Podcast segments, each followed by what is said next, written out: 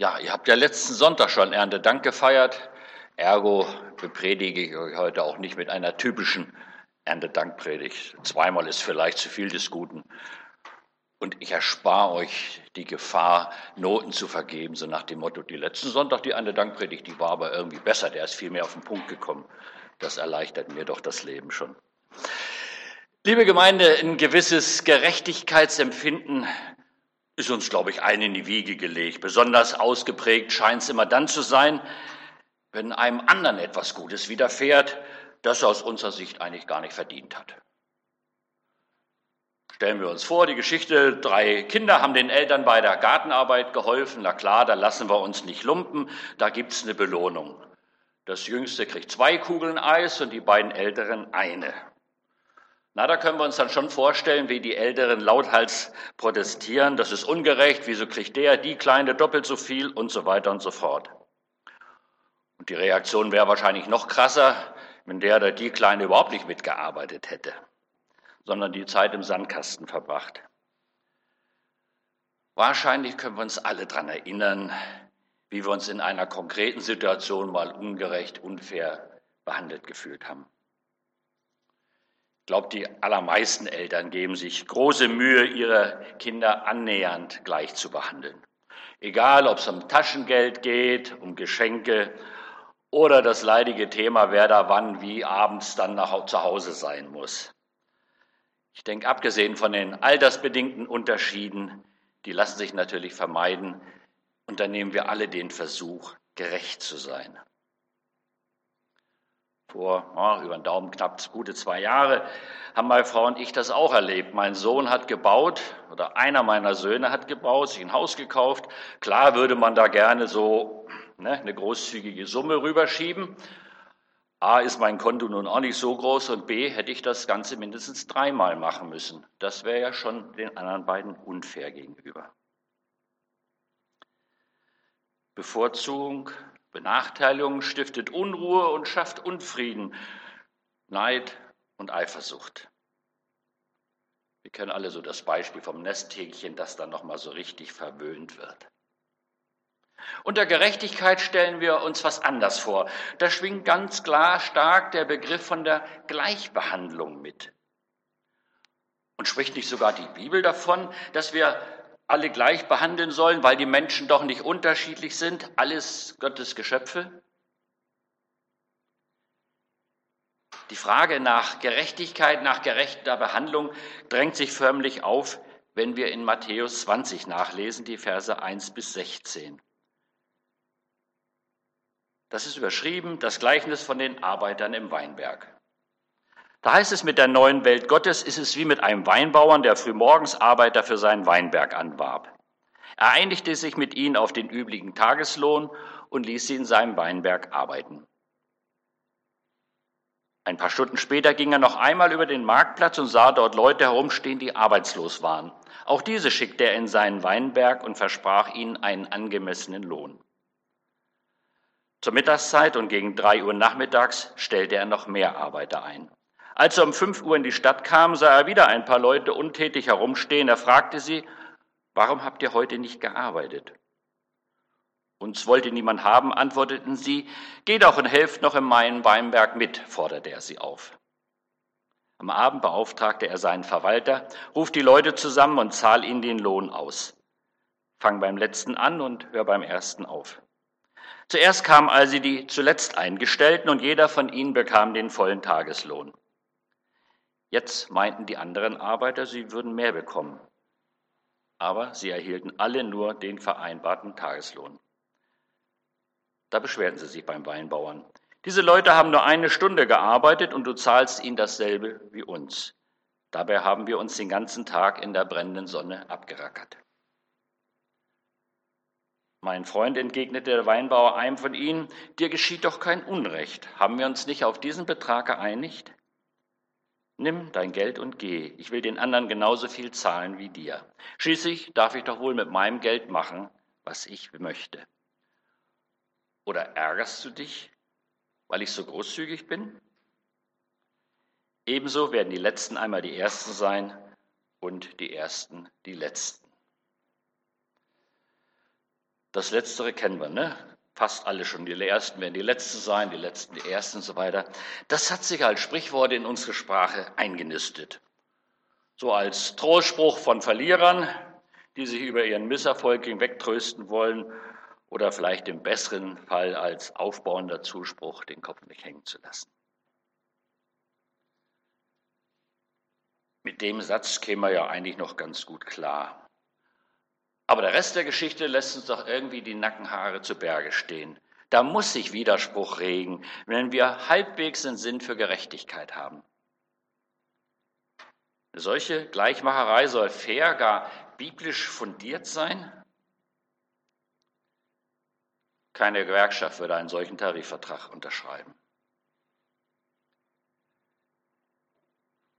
Damals wurde relativ lang gearbeitet, von morgens früh bis abends, zwölf Stunden pro Tag, das Ganze sechs Tage lang. Da kommen gute, wer in Mathe gut ist, 72, ihr müsstet das im Kopf sofort ausrechnen können, 72 Stunden zusammen, harte Arbeitsbedingungen. Und es war üblich, an einem solchen Tag verdiente man einen Denar. Ein Silbergroschen ist dem einen oder anderen vielleicht geläufig, der die Lutherbibel favorisiert. Mit diesem einen Denar wurde man nicht reich, das langte gerade, eine Familie so einen Tag lang durchzubringen. Das jüdische Arbeitsamt war damals gewöhnlich der Marktplatz oder das Stadttor. Dort standen die Leute, die Arbeit suchten. Tagelöhner, jeden Tag neu angeheuert, immer vorausgesetzt, es gab Arbeit. Und dieser Weinbergbesitzer in unserer Geschichte scheint sehr viel Bedarf an Arbeitskräften zu haben. Oder hat er vielleicht auch Mitleid mit den Menschen, die keine Gelegenheit finden, ihren Lebensunterhalt zu verdienen? Auf jeden Fall geht er ja nicht nur früh morgens um sechs los, um Arbeitskräfte anzuheuern, sondern das Ganze nochmal um neun, um zwölf. Nachmittags um drei lesen wir, ja sogar um fünf.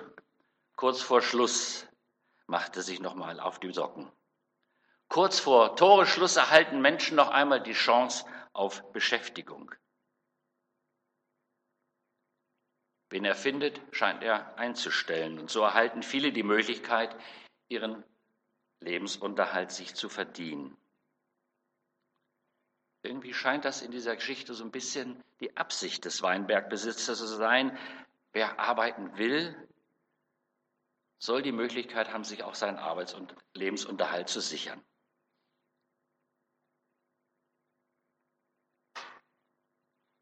Es war ein klares Gebot in Israel, dass jedem Arbeiter noch am gleichen Tag der Lohn auszuzahlen war. Schon im dritten Buch Mose lesen wir, erpresst und beraubt nicht eure Mitmenschen. Wenn jemand um Tageslohn für euch arbeitet, dann zahlt ihm sein Lohn noch am selben Tag aus. Das könnte man vielleicht auch mal heute in den ein oder anderen Tarifvertrag einbinden. Nun kommt es zur Lohnauszahlung. Klar, dass diejenigen, die schon am frühen Morgen zur Arbeit gegangen waren, den ganzen Tag geschuftet haben, sich jetzt Großzügigkeit erhoffen. Das war ihre Denkweise und sie stellen fest, war nichts. Wir alle kriegen die gleiche Vergütung. Und klar ist auch, dass der Ärger überkocht. Du stellst uns denen gleich, die nur eine Stunde geschafft haben, wo wir doch den ganzen Tag mal locht haben. Das ist doch ungerecht. Wer könnte diesen Einwand schon verdenken, geschweige denn widerlegen? Aber das Bild der Gerechtigkeit ist ein anderes hier. Die Arbeiter bekommen nicht das, was sie durch ihren unterschiedlichen Zeitaufwand verdient hätten, sondern das, was sie brauchen. Der Weinbergbesitzer denkt offensichtlich von den Bedürfnissen der Leute her. Und so kriegen eben auch die, die erst um fünf begonnen haben zu arbeiten, den normalen Tageslohn. Eine großzügige Geste und trotz alledem bleibt die Frage, ob sie gerecht ist. Schon die alten Griechen, Platon und Aristoteles haben sich damit beschäftigt, haben darüber philosophiert, was Gerechtigkeit ist und sich an schlüssigen Antworten versucht. Was fallen uns da nicht alles für Stichworte sofort ein? Soziale Gerechtigkeit, Generationengerechtigkeit, Gerechtigkeit ohne Menschen zu diskriminieren, Gerechtigkeit in juristischen Fragen. Das hat Menschen immer wieder beschäftigt und wird es wohl auch noch weiterhin tun. Wir alle kennen die Debatte um Bildungsgerechtigkeit in unserem Land. Und dann gibt es ja auch noch die durchaus gerechtfertigte Debatte um das Lohnniveau, unter dem manche Bedingungen, zum Beispiel hier unsere Kleidung produziert wird. Leben, Wohlstand auf Kosten anderer. Und da muss man in der Tat nun kein Sozialrevolutionär sein, um festzustellen, dass das irgendwie so ein bisschen schief läuft.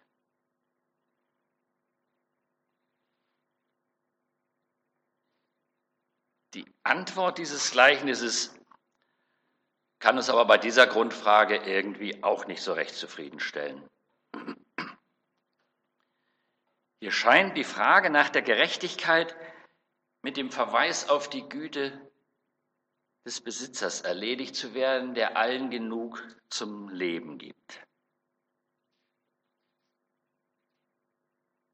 Eins ist klar, dieses Gleichnis, es ist ein Gleichnis, darf nicht überstrapaziert werden. Ich denke nicht, dass es hier ein, um ein Wirtschaftsmodell geht, was wir flächendeckend einführen sollen. Eine Stunde Arbeit ist etwas anderes als zwölf Stunden. Wer wollte das bestreiten? Leistung muss sich lohnen. Das wird ja auch in der politischen Debatte betont und hat in unserer Wirtschafts- und Sozialordnung durchaus sein begrenztes Recht. Aber hier geht es gar nicht um soziale Gerechtigkeit. Die wird in der Bibel an anderen Stellen und viel, viel besser thematisiert. Wie häufig bei biblischen Texten kommen wir in den Kern, auf den Kern, wenn wir den Zusammenhang noch einmal betrachten, in dem diese Aussagen uns überliefert sind. Wann immer wir so einzelne Fragmente rausziehen, ergibt das nicht selten ein ganz, ganz verzerrtes Bild. Im Kapitel vorher wird uns von der Frage eines jungen Mannes an Jesus berichtet, was man denn tun müsse, um ewiges Leben zu bekommen. Und da gibt es ja diesen Petrus, der ist so ein bisschen ganz schlauer, der hakt da gleich nochmal nach und fragt nach dieser neuen Welt, diesem ewigen Leben und wie denn das bei Ihnen so als Jünger jetzt mit der Vergütung wäre. Sie hätten ja alle sozialen Kontakte verlassen, den Beruf an den Nagel gehängt ganz viel Zeit investiert und er sagt, was kommt denn nun dafür rüber? Die Frage nach Aufwand und Nutzen steht im Raum.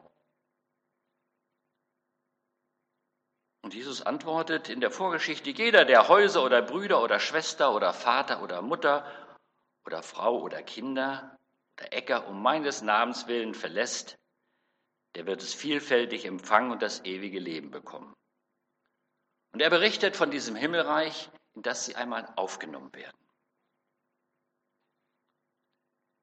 Jesus hat in verschiedenen Beispielen immer wieder versucht, diese neue Welt, wie es in der guten Nachricht bezeichnet wird, seinen Zuschauern, äh, seinen Zuhörern zu verdeutlichen, um ihnen so einen kleinen Vorgeschmack zu vermitteln. Die fitten Bibelkenner unter uns kennen das, den Vergleich von dem Bauern und seinem Außer Aussaat, dem Senfkorn, dem Netz, im Vergleich mit der Perle. Bilder, die damals seinen Zuhörern verständlich waren, weil sie aus ihrer Erfahrungs- und Erlebniswelt stammten. Und genau aus dieser Erfahrungs- und Erlebniswelt geht es auch um diesem Gleichnis. Uns diese nur schwer vorstellbare neue Welt etwas greifbarer zu machen. Dieser erste Halbsatz gerät so leicht aus dem Blickfeld, weil wir von der nachfolgenden Geschichte irgendwie gefühlsmäßig mehr berührt sind. Da hören wir sofort, da arbeiten irgendwie viele ganz unterschiedlich und am Schluss gibt es alles das Gleiche. Das bleibt irgendwie hängen. Aber ohne diese Einleitung kommen wir dann zu völlig falschen Ergebnissen. Das Kapitel, dieser Absatz beginnt mit der neuen Welt Gottes ist es wie?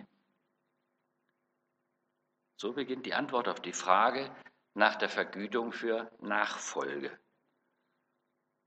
Und dann bekommt diese Geschichte eine ganz andere Perspektive. Die Zuhörer damals, die wussten sofort, was mit diesem Bild gemeint war.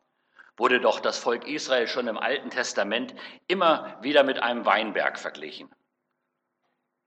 Und so war der Weinbauer automatisch das Synonym für Gott.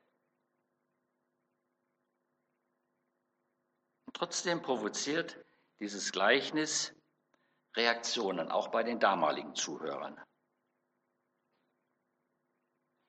Und, das sollten wir gar nicht übersehen, der Weinbauer, Schrägstrich Gott, lässt dieses Aufbegehren zu. Ja, mehr noch, er geht ganz positiv darauf ein. Er sagt zu ihm, mein Freund, da wird keiner in Senkel gestellt, der sagt zu ihm, mein Freund, habe ich dich wirklich ungerecht behandelt? Habe ich einen Arbeitsvertrag gebrochen? Das war doch von vornherein klar, du bekommst von mir einen Denar für den Tag. Das haben wir vereinbart. Ist die alte Frage nach persönlichem Verdienst, meinetwegen auch sozialem Rang, nach der Gerechtigkeit für den Einzelnen und in der Gesellschaft, die wieder auftaucht. Ein Stück weit das ewige Lied vom Vergleichen, das Gefühl, zu kurz zu kommen, ungerecht behandelt zu werden, vielleicht sogar Neid auf diejenigen, die mehr haben als wir selbst. Gott spricht letztlich aus, worum es eigentlich geht. Bist du neidisch, weil ich so gütig bin? Und wird da nicht unser angebliches Gerechtigkeitsempfinden auch so ein bisschen entlarvt als eine verkappte Form von Neid? Neid, der darauf achtet, dass niemand mehr bekommt als ich selber? Können wir uns, kann ich mich noch mit anderen Menschen freuen, die vielleicht ganz unverhofft ein solches Glück haben wie dem Arbeiter der elften Stunde? Oder gilt auch für mich, für uns, wie wir es hier am Ende hören? Bist du neidisch, weil ich so gütig bin?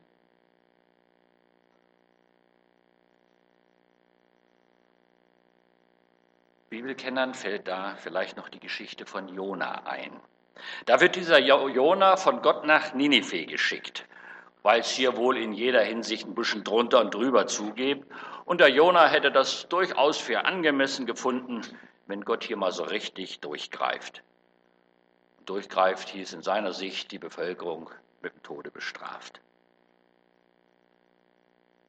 Gott entscheidet anders und dann lesen wir, das gefiel Jona gar nicht und er wurde zornig. Er sagte, ach Herr, genau das habe ich vermutet, als ich noch zu Hause war.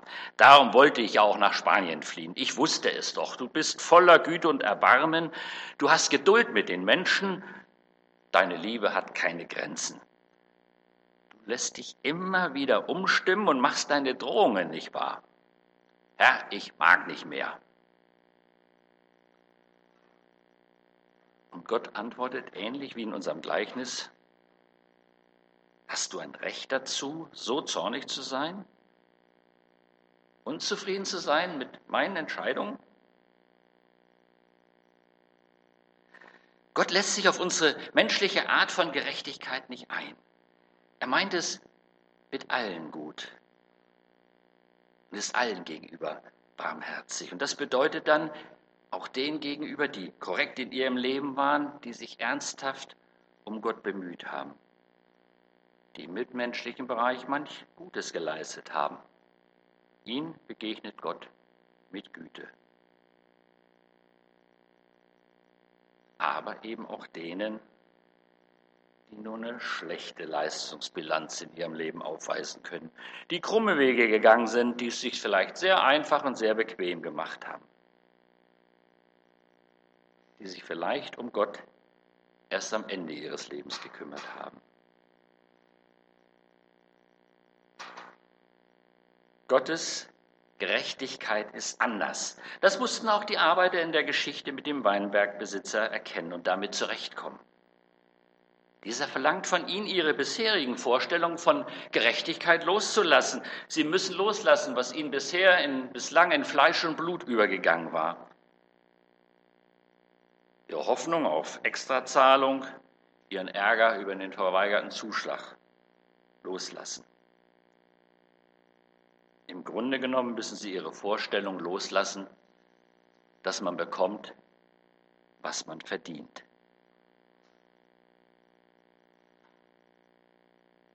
Johann Albrecht Bengel, der im württembergischen Raum wohl einflussreichste Pietist des 18. Jahrhunderts, hat sinngemäß formuliert, mancher, der sich vor dem Gericht Gottes gefürchtet hat, wird sich in der Ewigkeit schämen, dass er dem Herrn nicht noch mehr Gnade zugetraut hat. Mancher, der sich vor dem Gericht Gottes gefürchtet hat, wird sich in Ewigkeit schämen, dass er dem Herrn nicht noch mehr Gnade zugetraut hat. Göttliche Gerechtigkeit ist anders. Das war eine der entscheidenden Einsichten von Martin Luther. Er hatte von Kind auf Gott als einen harten und strengen Gott kennengelernt. Und dieser Gott machte Luther Angst. Und er versuchte dieser Angst zu begegnen, indem er ein super frommer Mensch wurde und ein eifriger Mönch dazu. Bis er eines Tages entdeckte, dass die Gerechtigkeit Gottes darin besteht, dass dieser uns liebt, auch dann noch, wenn wir nicht so sind, wie wir eigentlich sein müssten, wie sich Gott das eigentlich so vorgestellt hatte. Können wir mit Martin Luther die Vorstellung von einem gerechten Gott loslassen, der nur zu denjenigen gut ist, die es verdient haben? In Klammern nach langem, harten Einsatz? Gottes Liebe wird eben nicht nach irgendwelchen himmlischen Vereinbarungen nach Leistung zugeteilt. Im Gottes, Weinberg Gottes gibt es keine hochdekorierten Helden der Arbeit mit Sondertarifen. Gottes Liebe, seine Güte und Gnade ist pures Geschenk und für alle gleich.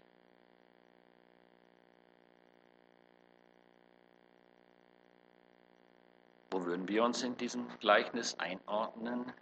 Wir, die wir aus unserer Sicht schon so viel für Gott getan haben, die zu den regelmäßigen Gottesdienstbesuchern gehören, zu den fleißigen Mitarbeitern. Wir denken ja eh etwas subtiler. Die anderen könnten auch mal was tun, könnten ja auch mal öfters kommen. Warum sieht man die nur an Weihnachten und so weiter und so fort? Leiten wir aus unserer ja vielleicht jahrzehntelangen schon Gemeindezugehörigkeit Ansprüche ab. So eine Art vielleicht finales Entscheidungsrecht in Gemeindeangelegenheiten. Der liebe Gott müsste ja nun wirklich dankbar sein für unser langes Engagement. Für die neun oder zwölf Stunden, um im Bild zu bleiben, die wir in Gottes Weinberg arbeiten. So ganz bisschen werde ich doch wohl hoffentlich von denen unterschieden, die ich beim letzten Arbeitseinsatz nicht gesehen habe. Beim Vorbereiten dieser Predigt wurde ich an einen Besuch in einer unserer Gemeinden unseres Bundes erinnert. Ihr braucht nicht spekulieren, das war nicht in Baden-Württemberg. Der Gemeindeleiter zeigte mir stolz den gelungenen Umbau des Gemeindehauses. Der berühmt-berüchtigte Gelsenkirchener Barock war hellen, freundlichen Farben gewichen. Und das sah in der Tat richtig einladend aus, das Gemeindehaus. Trotzdem fiel mein Blick sofort an die Vorderfront, wo ein sehr gewöhnungsbedürftiges, um es mal vorsichtig zu formulieren, überdimensionales Relief hing, was zu diesem Umbau absolut nicht mehr passte. Ein Relikt aus der alten Zeit, in der das Gemeindehaus gebaut wurde mein Gesicht sah wahrscheinlich entsprechend aus. Auf jeden Fall mein Gegenüber merkte meine Reaktion sofort und erklärte mir bedauernd, die Spenderin sei eben schon seit Jahren in der Gemeinde und da musste das wieder hin. Auch so eine Art Privileg, Einfluss, den man meint, sich in vielen Jahren erarbeitet, verdient zu haben. Gott richtet sich nicht nach unseren Maßstäben von Verdienst und Leistung. Das ist die frohe Botschaft, das ist das Evangelium in diesem Gleichnis. Keine Frage, unser Vater im Himmel möchte unseren Einsatz. darüber brauchen wir gar nicht diskutieren, möchte, dass wir unsere Gaben auch als Aufgaben begreifen. Aber den Ansatz daraus, was abzuleiten, das geht schief. Menschen kommen in ganz unterschiedlichen Lebensphasen zum Glauben. Manche beginnen ihr christliches Leben schon als Kind, manche als Jugendliche, andere erst im hohen Alter. Es passiert, dass Menschen als Kinder glauben und sich dann wieder von Gott abwenden, wenn sie größer werden. Sie leben jahrelang so, als gäbe es keinen Gott.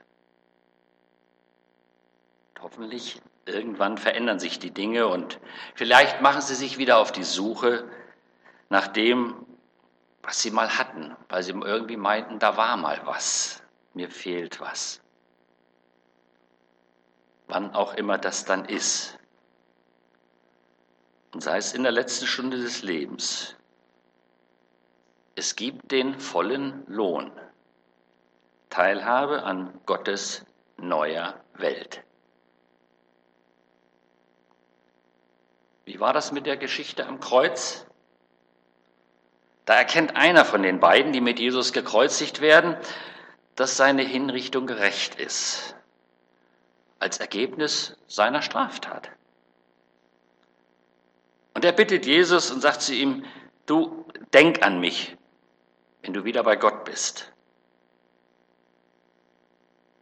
Und was sagt Jesus? Ich versichere dir, du wirst heute noch mit mir im Paradies sein. Umkehr auf den allerletzten Drücker. Auch der Anführungsstriche letzte Mensch ist von Gottes Barmherzigkeit nicht ausgeschlossen.